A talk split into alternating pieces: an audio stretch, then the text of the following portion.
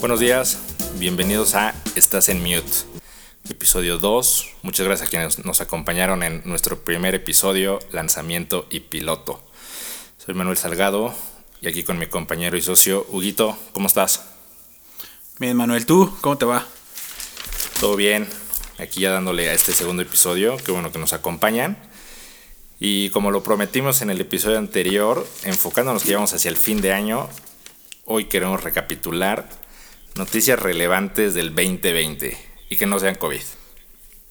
Exacto, la regla que sacamos fue no COVID y hacer una recapitulación de cinco notas, no las más importantes, tal vez sí de las cinco más sonadas, pero al final son cinco notas que a nosotros nos llaman la atención por X o por Y circunstancia que ya explicaremos en los próximos minutos. No esperen la información más informada, como bien lo, lo dijimos, o la información más periodística, pero sí con opiniones que nos gustan y reiteramos, con puntos de vista o comentarios o datos que tienen que saber para las siguientes reuniones de estos días. Quédense en casa, pero todas estas reuniones en Zoom familiares y con amigos que se van a hacer van a estar llenas de conversaciones de esto, ¿no? Hay un punto de la conversación donde siempre faltan datos.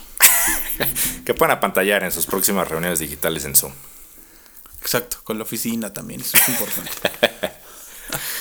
Pero bueno, empezamos, ¿no? ¿Cuál es tu...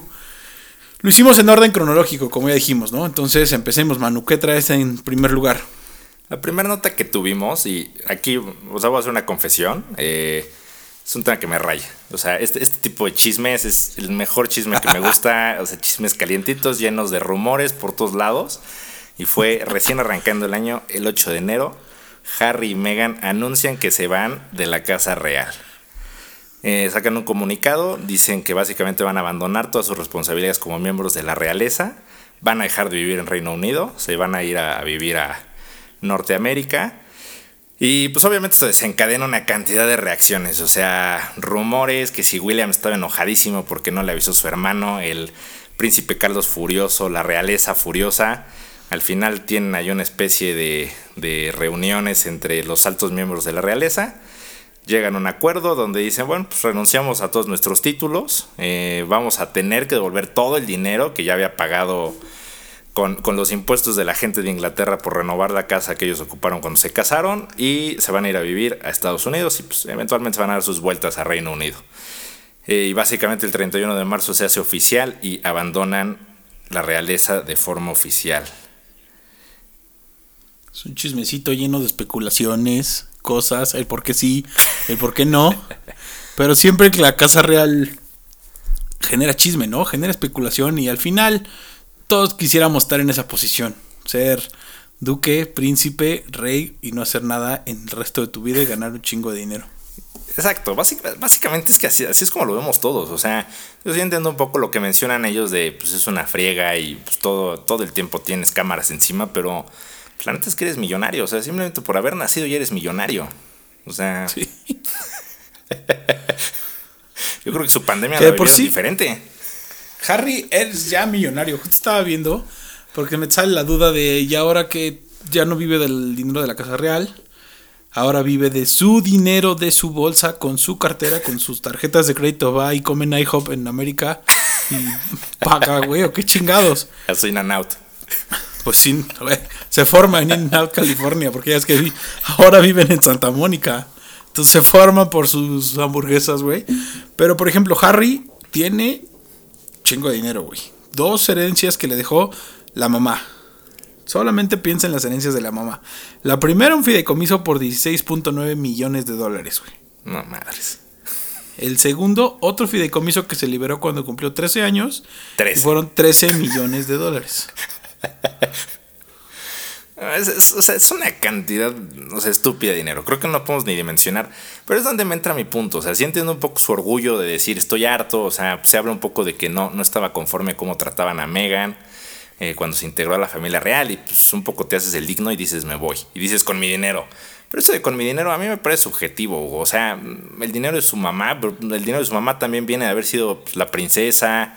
Este, su viene de una familia que era realeza. O sea, al final sí o sí, el dinero con el que está yendo es de los ingleses. Exacto.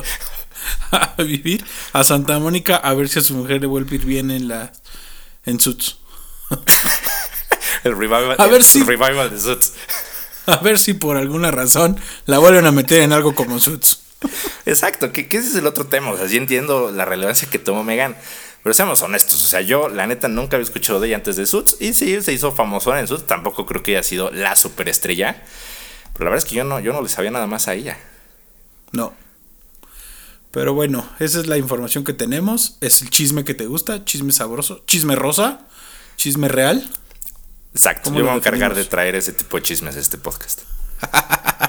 No, pero sí es una noticia relevante. Siempre ese tipo de cosas, de especulaciones, venden, venden mucha información, venden mucha prensa y vende al final lo que de donde saca dinero la realeza, que es turismo, ¿no? Eso genera más y más turismo para Inglaterra, para Londres, entonces está cabrón. Ahí sacan dinero. Tal cual. Y que además polariza, o sea, hay. O sea, quienes aman a su realeza, o sea, a mí la neta es que me sorprende cuánto aman a la realeza de Inglaterra, o sea, la mayoría de los ingleses entiendo que sí los adoran.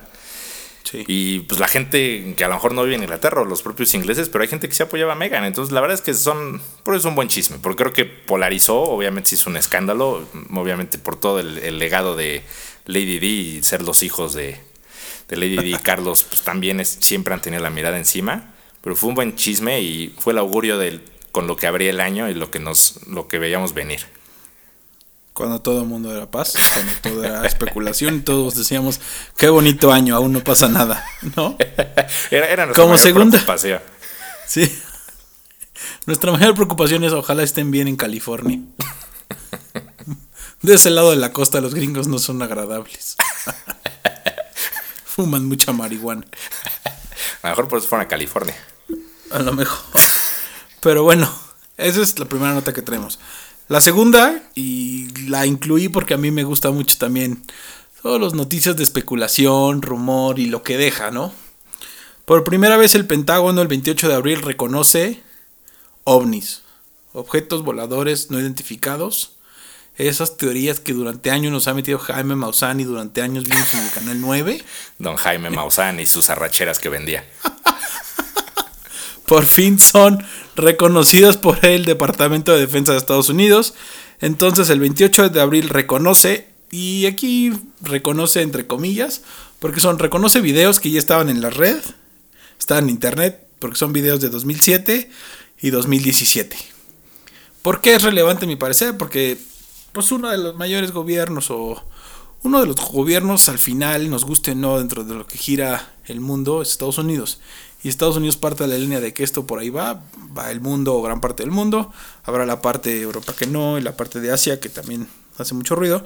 Pero en este caso sí es importante que una autoridad como es el Departamento de Defensa reconozca, ¿no? ¿Tú qué crees? Pues sí, o sea, justo, o sea, creo que lo significativo fue el hecho de que salieron y dijeron, miren, vamos a reconocer que estos videos que llevan años, años en internet y en YouTube y cualquiera puede buscar, la verdad es que sí son reales. O sea, son reales en el sentido de decir, sí fueron grabados por algún avión o en alguna misión o, por, por algún artefacto militar. Eh, y reconocemos que sí aparecen objetos voladores que pues, no sabemos qué son y simplemente ahí están. Y un par de declaraciones ahí de unos Marines que dijeron, pues sí, yo fui parte de esa misión y vi pasar volando algo que nunca en mi vida había visto, de verdad que nunca había visto. Yo creo que es lo relevante y que la verdad es que pues, todos estamos, o sea, de alguna forma siempre estamos esperando ver qué día ya nos van a revelar los ovnis. Y como dices, esperamos el anuncio de los gringos, la verdad. ¿Tú crees en los ovnis o no? Paréntesis. La verdad sí, o sea, yo, yo sí creo que hay algo más, o sea, la neta, para el tamaño que hay, yo sí creo que hay algo más. Eh, y además estoy convencido que ellos nos tienen que encontrar a nosotros, porque por más avanzados que nos sintamos, yo creo que todavía estamos bastante güeyes a nivel espacial. O sea, no, no creo que la neta estemos cerca. O sea, según tu teoría, ¿los extraterrestres son más como Alien o como mm, Día de la Independencia, güey? Puta, no sé, no, pues, Día de la Independencia espero que no, no sé ninguna, Hugo, o sea... Yo quiero pensar que son a lo mejor ma- más, más como E.T., que llegarían en buena onda con nosotros. Más como la, ca- la película animada de los invaden los marcianos o marcianos al ataque, güey. ¿Cómo se llama? Que, lo- que le, re- le derretían la cabeza a Jack Nicholson. Sí.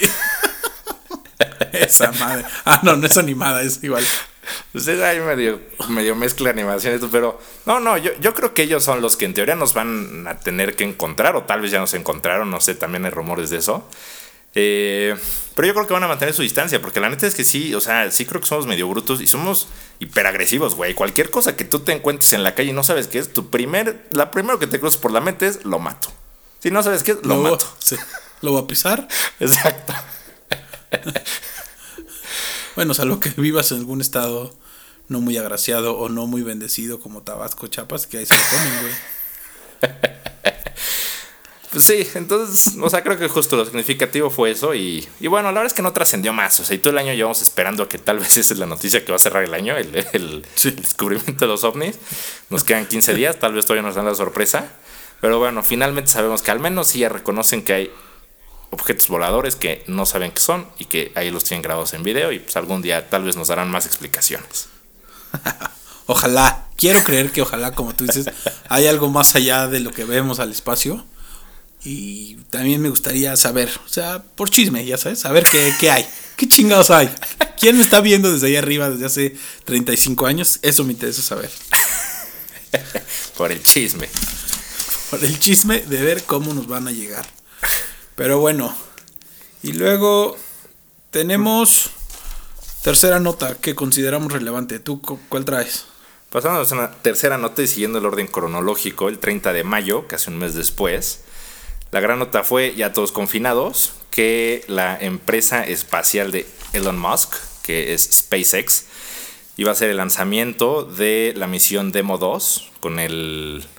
No, no, sé cuál es el nombre técnico, no sé si nave espacial o, transbordador o qué era, pero era Falcon 9, que iba a llevar una cápsula. ¿Y qué fue lo relevante de esto? Que es la primera vez en la historia que ya una empresa privada se alía con la NASA para lanzar una misión al espacio que iba dirigida a la Estación Espacial Internacional pues esto obviamente abre muchas posibilidades, porque la verdad si lo piensas ya tenía como 10 años que el gobierno de Estados Unidos ya no lanzaba nada, porque se les está acabando pues, el budget, no siempre hay lana, pero pues encontrar esta alianza con, con, una empresa privada y con Elon Musk y SpaceX, que pues, la verdad es como lo más de moda y, lo más avanzado en tecnología siempre, fue como el parteaguas, entonces yo me acuerdo perfecto, me, me tocó verlo aquí encerrado por la tele.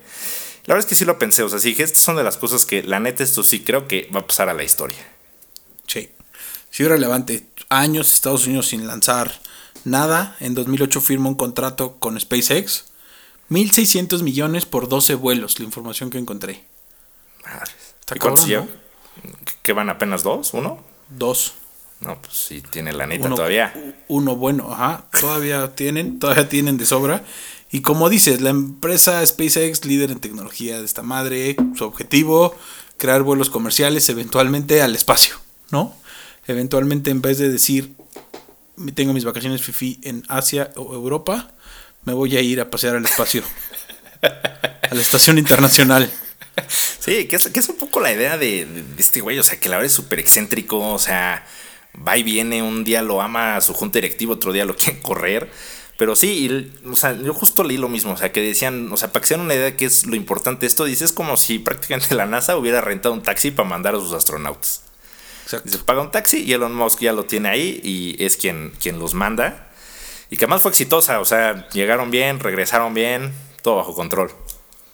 Misión relevante. Misión que da varios datos y justo leí que uno de los que uno de los tripulantes, pilotos, copiloto, no sé qué chingado sea, era de origen afroamericano, güey.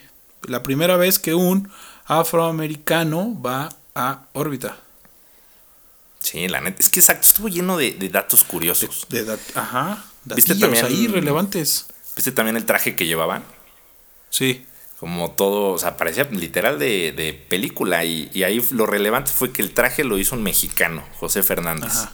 Y que además, o sea, Elon Musk lo contrató porque sabía que era un mexicano que había trabajado haciendo los trajes de superhéroes, de Wolverine, de Batman, tal cual. Y Elon Musk, dentro de su excentricidad, le gustó y eso quería. Por eso lo contrató a él. Dijo, a la chingada Bruce Willis en Armageddon. No me gusta el naranja. Dijo, Bruce Willis pudo haberse visto mejor. Y Ben Affleck. Ben Affleck siempre tiene cara de que va a llorar, ¿no? Hasta en Batman, güey. Como, como que la barbita partida como que se le hace guayaba y parece que va a llorar, Como que sus pinches ojitos los ojos los cierra, güey. Parece que va a llorar Ben Affleck siempre. Siempre. Está haciendo el papel que está haciendo, parece que va a llorar Ben Affleck. Pero bueno, nos desviamos del punto. ¿Y por qué es relevante? Porque ya dijimos, la primera misión tripulada que va al espacio y el objetivo eventualmente es llevarnos de vacaciones al espacio. Pero ahí hay otros datos, güey. Elon Musk, sudafricano, con nacionalidad ya americana, putrimillonario. Empezó con PayPal, la vendió en millones. Sigues ocupando PayPal para todo. O sea, muchas operaciones las haces confiando más en PayPal que confiando en otra plataforma, ¿no? Sí, no confías ni en tu banco ni en el sitio, no importa el sitio que sea, ya no quieres dar tu tarjeta, pero das PayPal y sabes que no hay tema. No hay tema, güey, está cabrón la vende, PayPal la vende en 2002 a eBay, 1500 millones de dólares. Un lanal. Un lanal, o sea. Y eso es, eso es lo que está cañón justo de Elon Musk. O sea, en, su caso sí es alguien que literal, o sea, no viene de una familia de lana, no. O sea, simplemente él con su genio ha ido desarrollando cosas. Eh, como dices, vende PayPal y ahí es donde totalmente se catapulta y, o sea, tiene tanta lana que ya se da el lujo para sus caprichos, o sea, para Tesla y, y saca la camioneta horrible llena de puntas que si te atropella te mata de un solo golpe y, se agota, ¿sabes? Se agota en preventa y ni siquiera saben cuándo va a salir. Eh, o sea, yo la verdad sí creo que es lo más cercano que tenemos a, Tony Stark. O sea, lo más cercano que tenemos. O sea, no me sorprendería que en unos años él salga con un traje y diga que es Iron Man. Ya salió fumando marihuana, güey. ¿Te acuerdas? Sí, Por eso la junta directiva lo quitó. Es lo tipo malo, es tipo malo de la tecnología un bad hombre. Pero sí, es muy importante y habrá que darle seguimiento eventualmente con los capítulos que avanzan en este podcast a ese tipo de eventos. Siempre es relevante y sea como sea, te impresiona, ¿no? A mí me sigue impresionando todo ese tipo de cosas. Sí, creo que eso te das cuenta justo, o sea, el tamaño que tenemos justo dentro del universo y, que justo nos lleva a, la nota anterior. Es decir, sí tiene que haber algo. O sea, net somos insignificantes y nos cuesta un trabajo organizarnos literal todo el mundo para poder lanzar a alguien solo en la órbita de nuestro planeta. O sea, imagínate cuántas cosas no hay más allá. Sí, está cañón. ¿Estás de acuerdo? Está cabrón. Ojalá, ojalá eso pase y ojalá la tecnología eventualmente nos alcance y lo sea, sea accesible para todos. Siguiente tema que tenemos, viendo la cronología que traemos, 4 de agosto. La explosión en Líbano.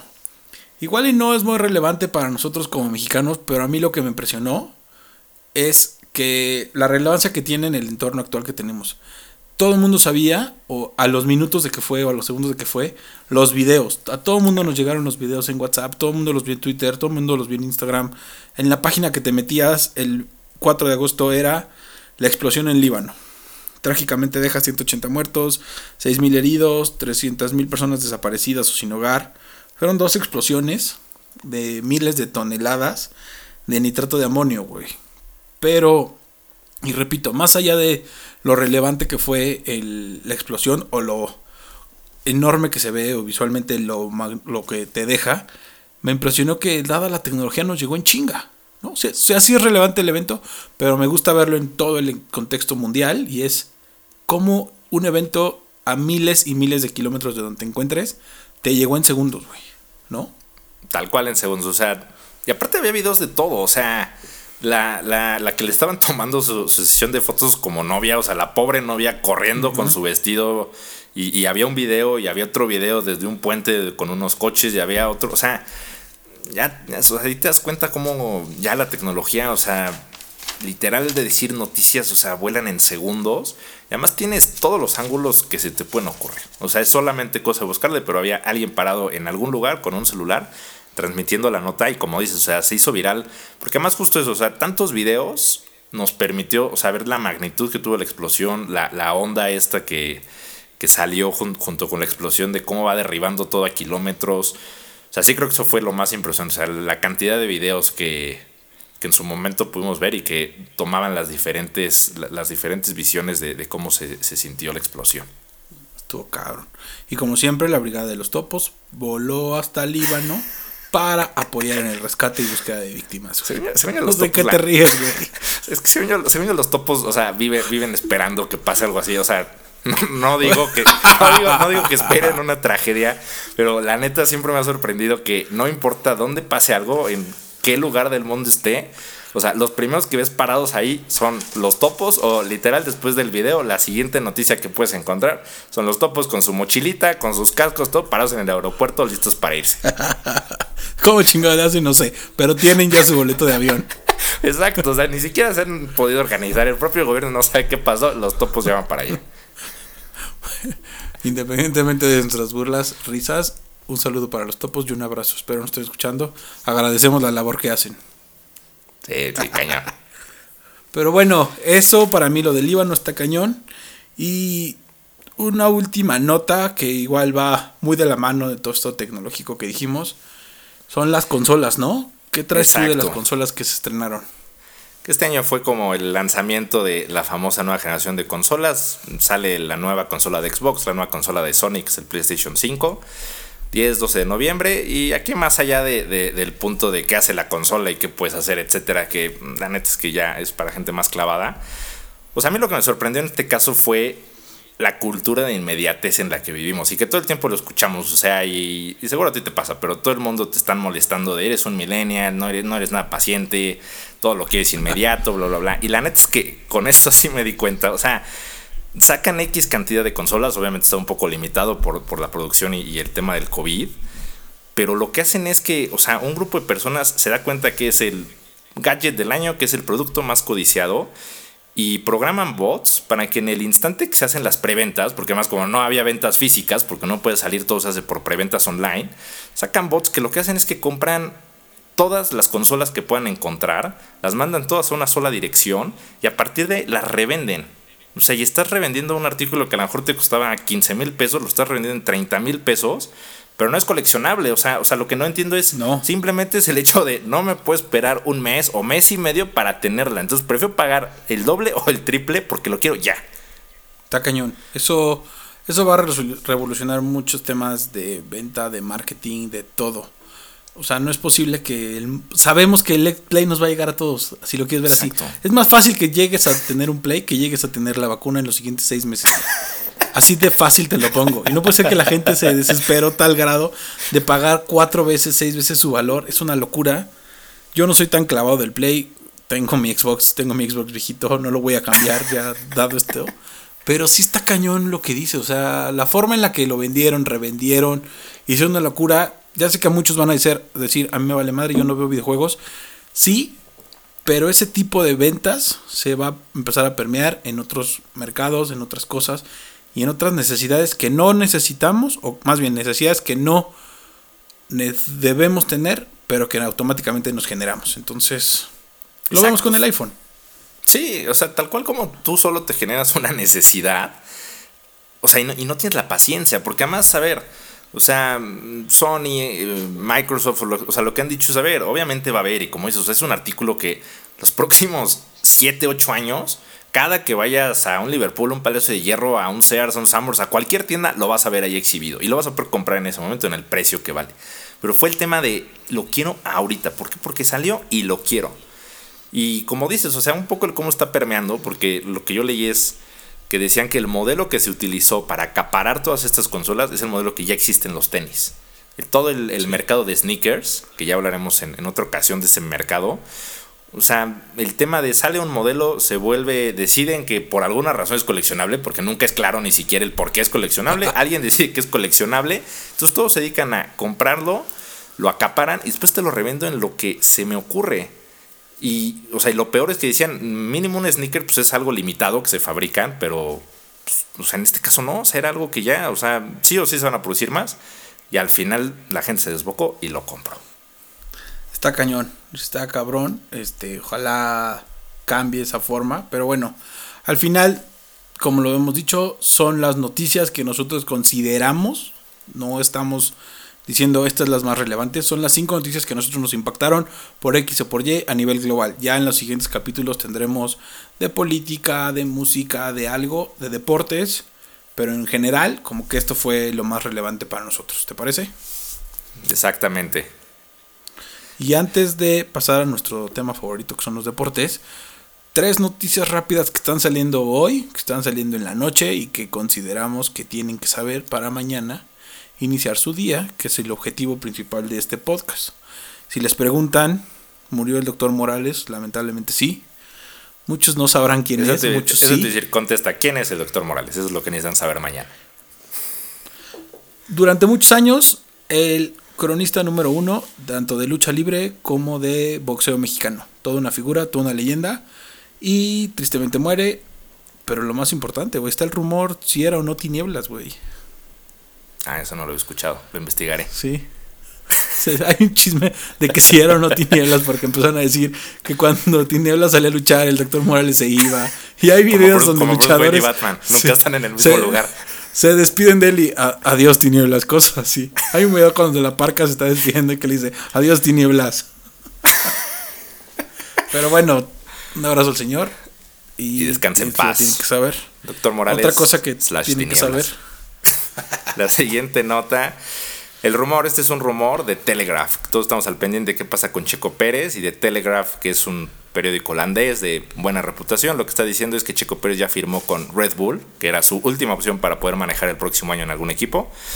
Parece que ahí es donde va a tener la plaza junto con Max Verstappen. Es el tercer mejor equipo de, de actualmente de la Fórmula 1. Entonces, la verdad es que creo que sería la última oportunidad que tiene Checo para trascender. La verdad es que esta temporada a mí me sorprendió. O sea, yo creía que era bueno normal, pero esta temporada me sorprendió.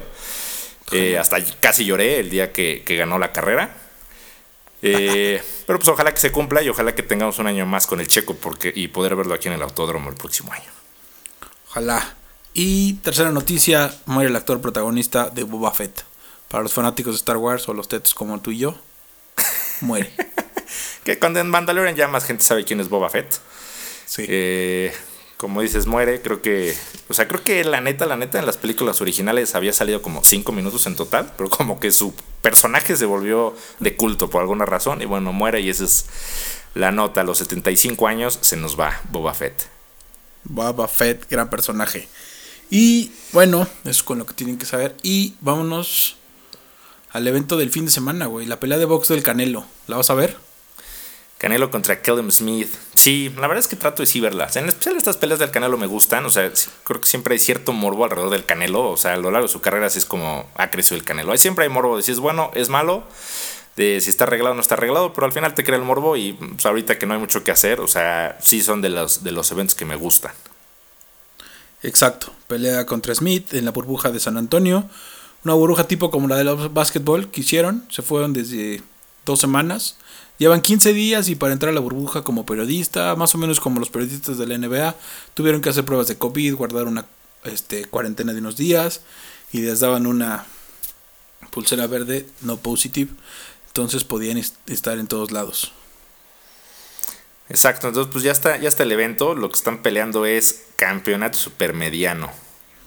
Que actualmente lo tiene Callum Smith, los dos tienen 30 años. Eh, Callum Smith está invicto, es inglés. 27 victorias, 19 por KO. Eh, ¿Cuál es tu pronóstico, Ríos? Mi pronóstico, es que hay un dato que hay que dar que está cabrón, güey. El tamaño del pinche Smith le saca 20, casi 20 centímetros de estatura al canelo. Pues es que es inglés, o sea, ahí, digo, la neta es que siempre.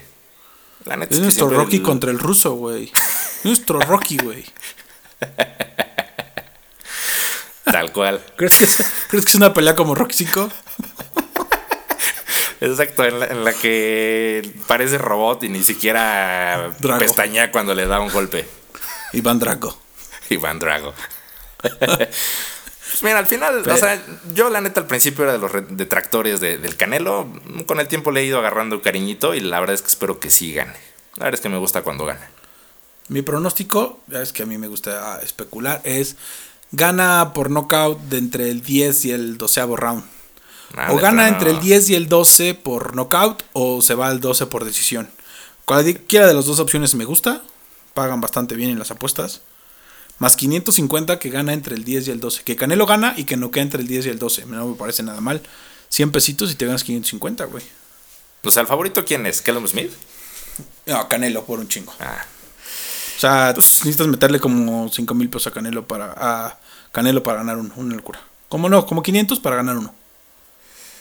Bueno, mejor me voy a limitar solo a verlo, la neta. Va a ser una buena pelea. Miles de plataformas lo van a tener, miles de canales en México. La verdad es que viste que el Canelo ahora es promotor de su propia pelea, entonces yo creo que eso orilló a que se comercializara más en Estados Unidos y en México. O al menos aquí, como ha sido los últimos años, nos va a llegar gratis, no tenemos que hacer un pago por evento. 30 millones de dólares se va a meter el Canelo por la pelea, güey. Está ya, cañón, ¿no? ya, ya con eso te da lo mismo si pierdes o ganas. Ah, por sí, está cabrón. Te vas a dormir Pero con bueno. 30 milloncitos. Me voy a morir con mi ojo rojo, pero con 30 millones, güey. Exacto. Pero bueno, hasta ahí lo. Hasta ahí lo vamos a dejar. Este. Capítulo 2. Me parece que ahí va mejor. Seguimos y seguiremos con nuestro top 5 los siguientes días. A efecto de poder arrancar bien el año y arrancar con noticias del día a día, que es el punto del podcast, ¿no? Exacto. Lo seguiremos ac- actualizando para sus conversaciones virtuales. Reiteramos lo que tienen que saber y lo que tienen que escuchar para iniciar su día. Este es el objetivo de este podcast para ustedes. Gracias por escucharnos. ¿Algo más que quieras agregar, Manuel? Nada, nos despedimos. Recuerden de seguir, nos pueden seguir en Instagram. Estás en Mute el podcast.